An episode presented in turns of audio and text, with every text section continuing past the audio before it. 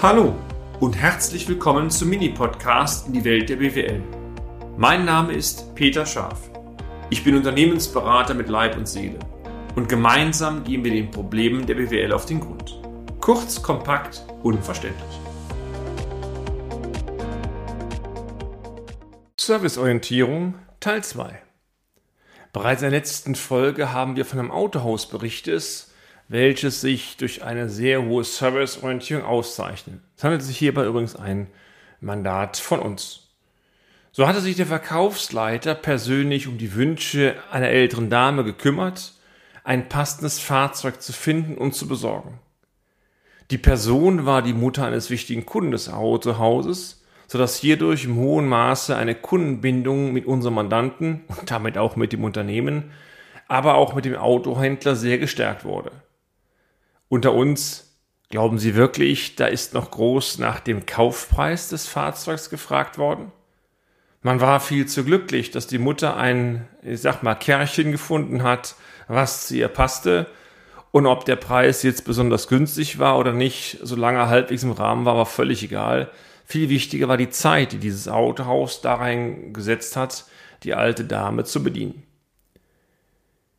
Dieser Unternehmer suchte nun für sich selber ein neues spezielles Fahrzeug, also ein Firmenfahrzeug, welches aber so nach Aussagen des Autohauses zurzeit vom Hersteller nicht lieferbar war und weder als gebraucht noch als Neuwagen über den Fahrzeugpool des Herstellers abrufbar war. Also mehr oder minder, du kannst ein Fahrzeug von uns haben, aber das, was du möchtest, gibt es so nicht, zumindest ich kann es nicht besorgen. Jetzt gab es mehrere Alternativen. Eine Alternative wäre gewesen, die Marke zu wechseln. Das wollte unser Mandant nicht. Also, Sie kennen das selber. Was macht man?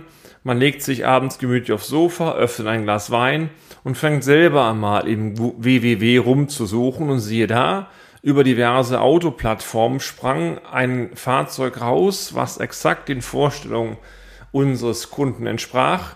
Aber es war auch ein Markenhändler. Dieser Markenhändler war rund 700 Kilometer entfernt von dem heutigen Unternehmenssitz. Das Fahrzeug stand da, es war ein Vorführfahrzeug, also kennen Sie ja, was dann äh, verkauft worden ist. Jetzt war nur die Frage, was machen wir jetzt? Da anrufen, 700 Kilometer, das kostet Zeit, das alte Fahrzeug muss ja abgelöst werden, ein Riesenaufwand. Da kam die Idee, weißt du was? Ich mähe einfach mal mein Autohaus ein, diesen Verkaufsleiter, pack ihm dieses Angebot aus dem BW dazu, sinngemäß genau dieses Fahrzeug suche ich. Und wie schon zu vermuten war, kurze Zeit später meldete sich dieser Verkaufsleiter und sagte, ähm, das Angebot, das Sie mir da gemeldet haben, habe ich, habe ich erhalten. Vielen Dank dafür. Ich habe ja gesagt, ich persönlich komme über den Fahrzeugpool und über unsere Möglichkeiten zunächst nicht dran. Dennoch habe ich überlegt, gemeinsam mit meiner Geschäftsführung, was wir machen können, um dennoch für Sie eine gute Lösung zu finden, von der wir am Ende alle nur profitieren können. Und wissen Sie was? Ich habe das Ganze mal durchkalkuliert. Sie erhalten von uns heute ein entsprechendes ähm, Kaufangebot Ihres alten Fahrzeugs. Wir würden auch die ganze Abwicklung der Leasinggesellschaft übernehmen. Und im Gegenzug dazu, wenn Sie einverstanden sind, übernehmen wir das Fahrzeug von dem Händler. Das heißt, wir kaufen dem Händler das Fahrzeug ab. Sie brauchen sich um nichts zu kümmern und Sie erwerben dann dieses Fahrzeug über uns. Also Quintessenz, wir bleiben Ihr Vertragspartner. Sie stellen uns Ihr Fahrzeug auf den Hof. Sie verkaufen von uns oder die Leasinggesellschaft oder wie auch immer, kauft von uns dieses Fahrzeug. Und alles andere, die Abwicklung, den Transfer und so weiter übernehmen wir. Sie brauchen sich um nichts zu kümmern.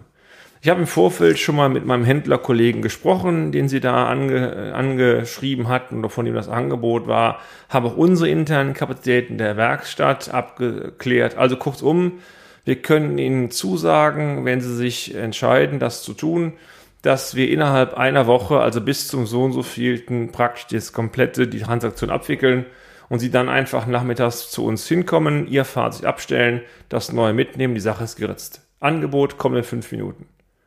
Was denken Sie, wie unser Mandant hierauf reagiert hat? Er war schlicht begeistert. Sinngemäß, ich brauche nichts zu kümmern. Ich bekomme, ich kenne meinen alten Vertragspartner, mein Autohaus, die nennen mir eine Zahl. wickeln alles ab und eine Woche später habe ich das Auto praktisch bei mir hochstehen ohne irgendwas. Und so war es auch, das Angebot kam, der Kunde hat direkt unterschrieben, die komplette Transaktion mit Ablösung, Leasing und was nicht dran war, wurde abgewickelt und damit ähm, war im positiven Sinne das Wunschfahrzeug auf dem Hof meines Kunden.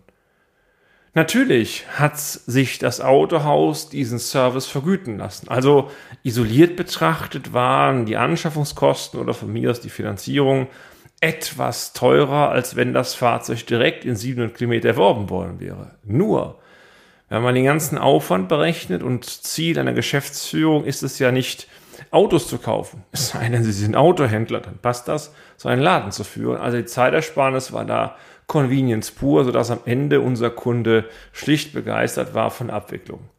Und noch ein betriebswirtschaftlicher Nachtrag, mal unabhängig davon, wie hoch diese Servicepauschale war, die da eingerechnet worden ist, gemessen an der Wertigkeit dieses Fahrzeugs, das ist genauso, wenn Sie einen großen LKW kaufen, war das völlig überschaubar, denn das Gesamtinvestment oder der Finanzierungsbetrag war eh so hoch, sodass es auf die berühmten paar Mark oder paar Euro beileibe nicht mehr ankam. Quintessenz.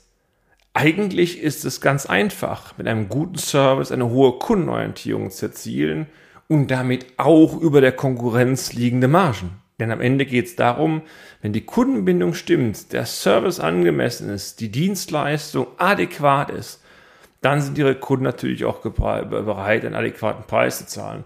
Das heißt, das Gut Fahrzeug ist austauschbar. Von mir aus in diesem Bereich nicht, weil das Fahrzeug woanders nicht da war, okay. Aber das Paket, das muss stimmen.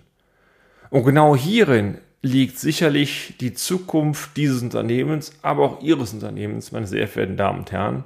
Denn, und das war ja die Einstiegsaussage von mir, reine Zahlen, Daten und Fakten, meine sehr verehrten Damen und Herren, sagen nun mal nichts alles aus.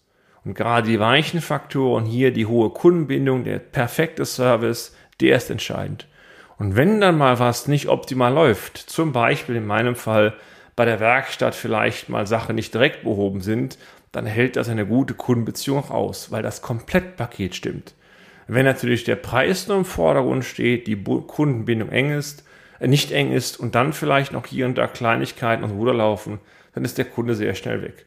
Jetzt können Sie sagen, Sie haben kein Autohaus. Sie können auch sagen, Sie wollen gar kein Fahrzeug mehr erwerben. Sie fahren lieber Fahrrad. Sei Ihnen gegönnt. Dass die Grundbotschaft dieser letzten beiden Beiträge Service, Dienstleistung, offene Kommunikation, den Kunden ernst nehmen, sich um den Kunden kümmern, Dienstleistung hat was mit Dienen zu tun. Diesen Gedanken, meine Damen und Herren, können Sie meiner Ansicht nach auf alle Branchen anwenden. Bis zum nächsten Mal. Ihr Peter Schaff.